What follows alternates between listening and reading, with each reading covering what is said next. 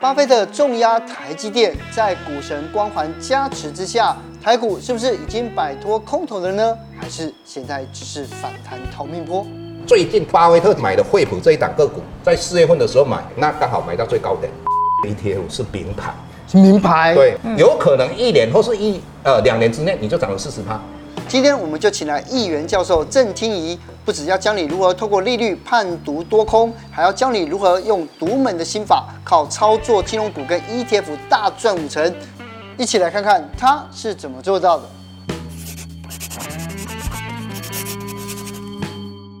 今天呢，我们在下班经济学啊，就邀请到重量级的老师来了。因为呃，在这一波的十一月，然后这个反弹两千点。然后就有两种说法，第一个说法是说，哎，现在是逃命波，对不对？嗯、让我们这个来不及的来逃命波。第二个说 V 型反弹，所以呢，我们就要请这个教授啊，来跟我们来好好的来指导一下。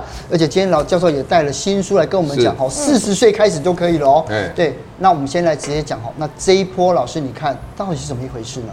那这一波如果你看到美国四大指数来讲的话，都站上季线，季线往上扬，嗯、那这个是以技术面来讲是一个多头。但是如果用我们一些指标来讲，也就是说，我一直认为多跟空的判断方式最主要，我们是决定以价格，价格是什么？资金的价格就是利率嘛。如果美国开始所谓的收钱收回来的时候，所有的金融商品都会跌啊，这是一个很重要的观念。哦，嗯，联准会的一个呃专家，他们都讲说，美国的联邦基金的利率将来会来到五 percent 到五点二五，这是它是一个限制区域。什么叫限制区域呢？在这种利率之下，才有办法限制消费、限制投资跟投机。美国联邦基金的利率将来维持在五趴以上，应该会有一段期间。是，那那这个一段期间的话，哦，就美国四大指数涨到这个地方，很有可能在这边就会做横向整理。是。那台股的话，我个人看法应该会在一万三千点到一万五千点这边做一个横向整理。那之前我们非常悲观，但是后来我们为什么会比较乐观一点？因为我们看到巴菲特对。买到买那个台积电的 ADR 嘛，对啊，那巴菲特他买的当然是天降神兵嘛，他对对大家有安定对信心。信心海话，对，所以我个人认为就是说，呃，台积电从三百七十块一直涨到四百九十块左右，那就是对整个台股贡献大概一千点，那相对的这一千点就稳定军心，所以。本来台股应该一万两千六百二十九低点应该会继续往下探底，但是因为巴菲特买的台积电，那外资这一段时间也加码台积电，所以整体来讲会一直这样的状况到明年。我个人看法到呃上半年，二零二三年的上半年，对，那应该还是一个呃不能完全讲是一个多头，也不能完全讲一个空头，就是在这个盘整区。对，哎，那之后的话。因为美国将来降降息的速度会很快，嗯、那如果降息的速度很快的话，我们又找到春天了。那其实老师，嗯、我们刚刚也有提到嘛，嗯、就是呢，从这个利率来看，对判断多头跟空头。嗯、那其实，在过去也有几次这样的一个的经历哦。那我们也来看一看，在这些指数部分来帮我们判定一下。我们在看这个表里面的话，最重要就是这个四个资金的价格叫利率嘛，嗯、一个叫做外币的价格叫汇率嘛。嗯，那。真正的多空决定也就是这两个价格。那只要你看到哦，美国十年期公债殖利率往上的时候，那就是代表联邦基金在收资金嘛。那如果美元指数往上，就代表钱跑到美国去嘛。对。啊，跑到美国去，大家一定要有一个疑问呐、啊，什么疑问啊？美美国钱不是很多吗？钱足些应该美国的股票会去啊，但是为什么不会涨？因为钱。流到美国，美国的政府把它收走了，就联邦理事会把它收走了。他没有进市场。对，如果进市场的话，美国的股票一定大涨的啊。对对对。啊，再来的话，我们已经看到台币一定是贬值的。对，为什么是这样子？对，外资就是跑出去嘛。对对对。哦，所以各位，我们如果从今年年初的话，三月份的话，你知道说美国开始要升息的，连十年期公债殖利率来到三趴以上的，那你就要减码。如果这一次没有 COVID-19，我相信很多小白也不会。参加这一次的圣战，对对对，那我就变成一个，我就讲说奇幻之旅嘛，哦，那时候的话，十年期公债殖利率来到百分之一以下，大概零点五四，所以你如果看到十年期公债殖利率来到百分之以下的话，随便买随便赚，随便买随便赚，对，随便赚。这个各位一定要了解。其实刚刚教授在节目的一开始跟我们提到的台积电，我想这也是所有台湾的投资朋友最关心的一个问题哦。像是可以看到呢，最近巴菲特公布了这个波克夏十三 F 报告，然后可以看到它大大的增持了台积电的部位，所以也可以看到呢，现在像是注了一支强心针呐，台积电呢也是涨了一百块左右哦。那之前呢，教授您是看空台积电的，现在这个看法有改变吗？我不是看空台积电，我只是很踏实、真实的告诉投资人，哦，为什么台积电的股价在美国十年期公债殖利率往上升的状况之下，它有可能会跌到哦四百块以下。嗯。那那最主要原因就是说，当美国十年期公债殖利率如果来到四 percent 的时候，那这个这个叫报酬率，报酬率的颠倒就是本利比，也就是它的本利比二十五倍。嗯。那台积电的话，事实上它花给你的。哦，现金殖利率大概二点七五 percent，所以在哦十年期公债，它是一个无风险的金融商品。嗯、那台积电它再怎么样讲，它还是一个有风险的金融商品。嗯，所以在这种状况之下，台积电很有可能会跌破四百块的原因，我是从这这个观点去把它推导过来的。那如果以巴菲特讲到的，只要美国十年期公债殖利率来到二点三 percent 以下，那道琼将来有机会涨到十万点。那也就代表什么意思？很重要就是十年起公债殖利率。那将来到明年后年，十年起公债殖利率会不会降到两 percent 以下？嗯，几率非常高。嗯，那这时的话，台积电相对的，它就有机会反弹到六百块啊以上的啊，就是从殖利率的观点来看。那刚才我们讲到巴菲特买台积电嘛，那买一定会涨吗？那当然，以过去来的经验来看，长期来讲，赢的几率很高。但是我们可以观察最近巴菲特买的惠普这一档个股，在四月份的时候买，那刚好买到最高点，之后就往下，那这是一个短期的。那当然有有一些人会问说，台积电啊，它是一个成长股，不能用殖利率来看它。对对对，哦，它跟对它就像就跟苹果一样嘛，对不对？嗯。但是你要了解。巴菲特哪时候买苹果？二零一六年。二零一六年的话，当时全世界的手机销售量是最高的，那就代表什么？将来苹果它应该不用再资本支出，也就是说，像台电的话，每年赚一百块，大概有五十块在资本支出增加设备投资，那它只能分给我们一般社会大众五十块嘛。嗯。那是不是我们从巴菲特过去投资的一个经验，包括苹果？它从二零一六年之后成长力道就很小，对。那你再看到巴菲特在买可口可乐，它根本也不需要资本支出。嗯、那你再看到他买水乌龙石油股，这些水乌龙的话，你要知道他已经不能不用再探勘了，不要再买一些机器设备了。巴菲特买的这些选的个股里面有一个特色，就是它将来的现金流量非常的稳定。哦、那我们从这个去思考，是不是台积电来到一一奈米？是不是它开始这资本支出不会那么高的？嗯，它也不见得是一个成长股。嗯啊，所以我个个人认为是说，对于成长股不能用这个来看，但是你要是看多头跟空头。如果在多头的时候，当然成长股的话，本利比可以给它很高；但是在空头的话，相对的本利比就要保守一点。这是我的看看法。哦，所以教授这么说，就是巴菲特买的也不一定就一定会涨，这也不是一个必然的一个趋势。对。那其实我觉得你有一个说法还蛮有意思的，你会建议散户朋友，如果呃你现在要买一档股票，然后以未来五年来看，投报率来讲，买台气银会比买台积电还要赚。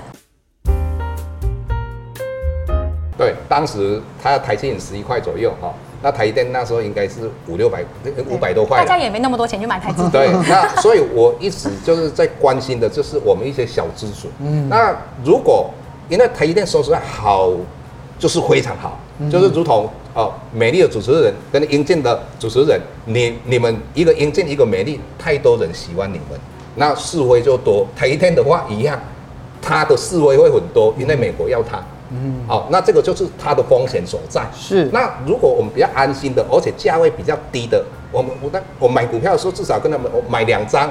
那台电你买两张买来买得起吗？哦，很多人买不起嘛。对呀、啊。那那我个人认为台企银会，我，我把它算五年的，它的值利率以及它将来的资本利得，我把它算一算，不会比台电来的差。嗯，怎么算的？那你你看一下哦，如果哈台我们用台企银的话。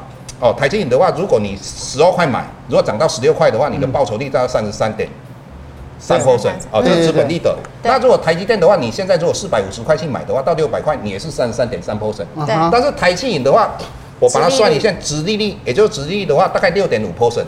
那五年的话，你是不是三十二点五 percent？对。那算起来加起来是不是六十五点八 percent？嗯。那诶，台积电的话，我把它你要二点四五嘛，它以四百五十块，它每一年大概配十一块嘛。嗯。那当然，我期待它将来就如同我刚才讲到，它如果没有成长力道没有那么强，是不是多配一些现金股利给一般投资人？当然，殖利率就会稍微提高嘛。对。那如果我们以现在来讲的话，它的五年之后，它的殖利率只有十二点二五 percent 嘛。嗯、那我们这个是没有算这个复利哦，所以。加起来的话，我个人认为台积电的报酬率不会比呃台积电来得低。嗯、那我个人认为这是一个大家可以做参考的不同的思维啦。对啊，可是因为我们大家都在想，就是说，哎、欸，就我们也知道这样子算就是数学公式嘛。哎、欸，对。可是呃，数学公式是数学公式，现实是现实。我怎么知道台积电会不会涨？我们我们大家都觉得台积电会涨。对。对啊，而且不都说什么五年内可能涨到破千？对、啊。刚刚老师你还比较保守，你说它可能涨到六百。对。那当然我们就用过去的一个。经验以及它未来的成长，我对金融股相当了解。我在金融单位待了十六年，在华南银行待了十年，哦，所以金融股到底它的获利好不好，会不会涨，我们要看哪些指标？嗯，那我们从呃台积银的话，哦，从过去的五年它的配，就是说它赚的，如果赚哦十块钱，它到底配给你多少钱？以目目前我算出来是七十二点二 percent，就代表什么？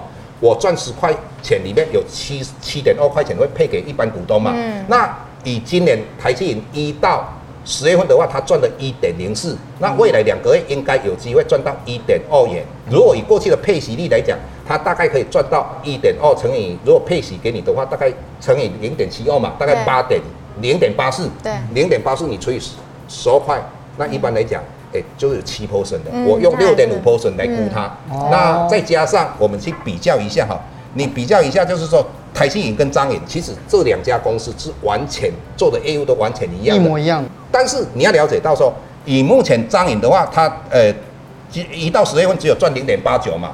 那零点八九的话，它的益旺比例还二十二 percent 哦。嗯、那你要台积银的话，只诶零点二 percent 哦。以目前来讲，大概十六块，最高来到十九点九五嘛。嗯、那那台积银有没有机会来到十六块？嗯，我认为几率非常高。而且以今年来讲，所有的金控或是金融股里面成长最大的就是台积银。嗯、所以我个人认为，台积银的股价会慢慢。往张颖的股价来靠拢，所以它到十六块的几率非常非常的高。嗯、那在这种状况之下，我们刚才讲到殖利率跟它的资本利的达成率非常高。嗯，好、哦，这个是我对金融股的了解，跟大家分享。陈信哥，你有没有发现，其实这半年来哦，所有来的每一个老师几乎都是说呢，纯金融股，纯金融股。对。可是呢，这个在之前金融股已经也小涨一波了嘛，我们怎么知道什么时候是适合进场来存金融股的时机呢？其实我一辈子在跟人家讲存股。我说只有金融股可以存。第一个，其实活在台湾很幸福，为什么？也就是产业它不会倒的，而且它现在经管单位对它非常严格的控管，所以在这种状况之下的话，你可以安安心心，只要有所谓的黑天鹅来，股价跌得很深的时候，那你就一笔买进去，从此以后。过得快乐幸福的日子，可以赚 到六 percent、五 percent 的殖利率，因为我们之前都非常卑微嘛，我们只要有殖利率四趴，我们就非常高兴嘛。但是以目前来讲，很多金融股，大家会讲说今年配呃明年配息会比今年来的少，对啊。但是你要知道，股价已经跌到一个程度了，你如果算它的殖利率，很多人会讲说，我们看金融股用 ROA、ROA 股价净值比。说实在的，我跟各位分享的是什么？你用一个最简单的，到底它都给你多少钱？嗯，那个就是简单的讲，就殖利率嘛。哦，用殖利率来算进场的时间吗？对，用殖利率来算这个东西。那怎么算？像呃，元大金的话，上半年都要赚零点九四。那你零点九四，你把它除以六个月，是不是每个月大概可以赚到零点一五六？对，一五六的话，七八月为什么不能平均？因为以金融股七八月它往往都有转投资其他的金融股或其他股票，它有股票股利嘛，所以那不准。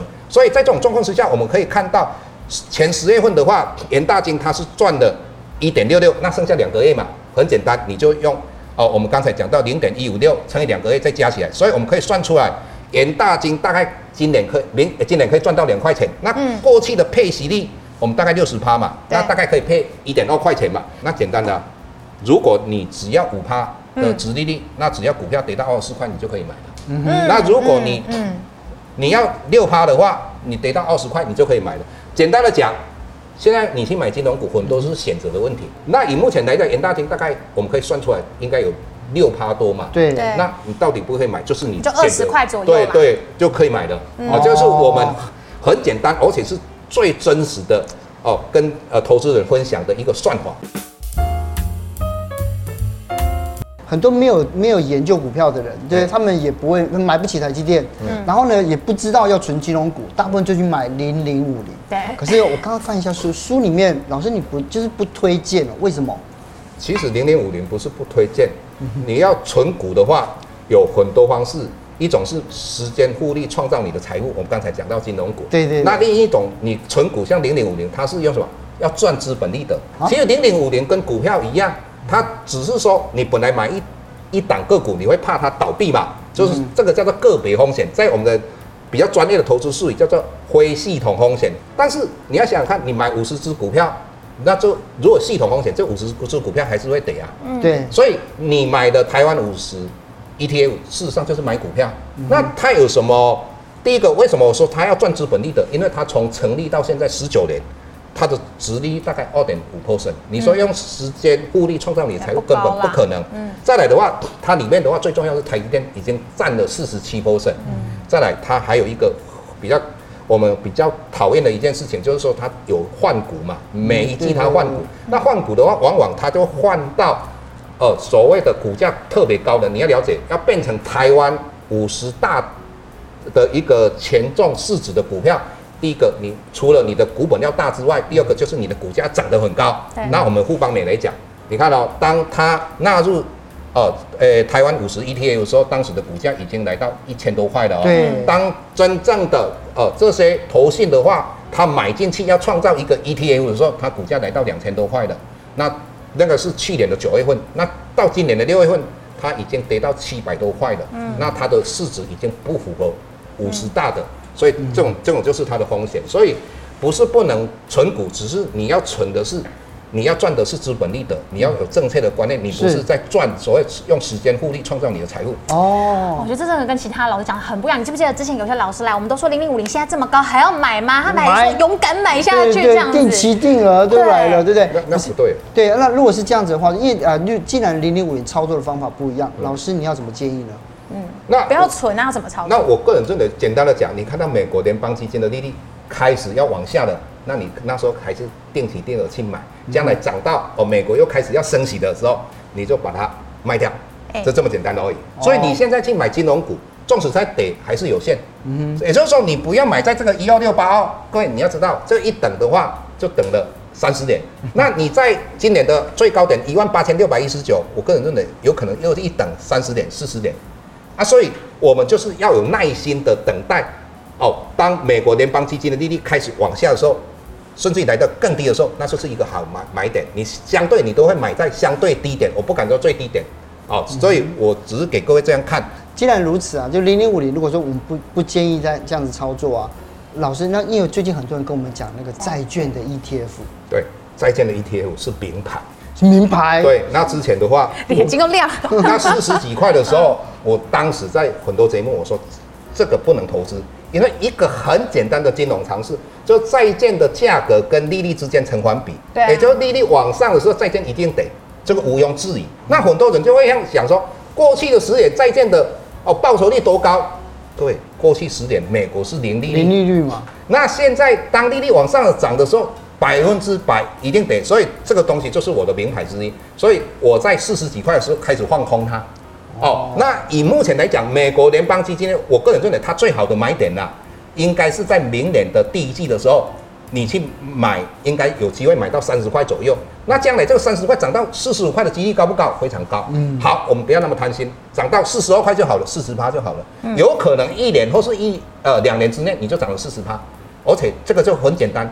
就真的会涨，嗯啊，所以我有时候我说实在的，投资这个股票的话，很多基本的常识你都不懂，你当然会输。如果这么简单的名牌在这个地方，你都不了解的话，真的是很可惜。所以我个人认为，像元大或是呃我们目前富邦，它有二十年公债 ETF，如果现在你要定期定额，我个人认为 OK，但是它有可能随着美国的利率稍微再稍微再修一点，修一点，但是我们不要那么贪心嘛，我们不是神嘛，我们就开始慢慢的存，存到开始美国又开始降息下来的时候，哇。那太美了。哎、欸，老师，我想问一下，因为其实最近真的很多人会说可以买债，然后其实，在债上面您推荐的是二十年的美债，嗯、但是有一些人也会讲说是可以买一些性平良好的投资等级债，然后比较短年期的，短的什么三年的，那种的。为什么你要选择二十年的？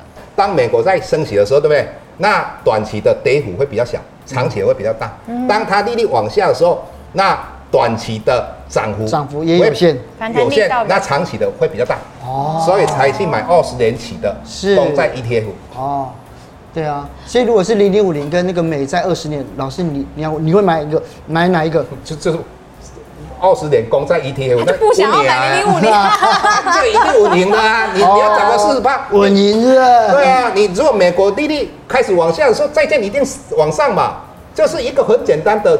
一个尝试而已啊。这样说，老师，因为你觉得之前债券可能超跌了，所以它以后反弹的力道也会比较大。但是零零五零现在相对来讲也还是比较高点的位置，所以你不会选择它来存股。零零五零的命运完全看台积电嘛。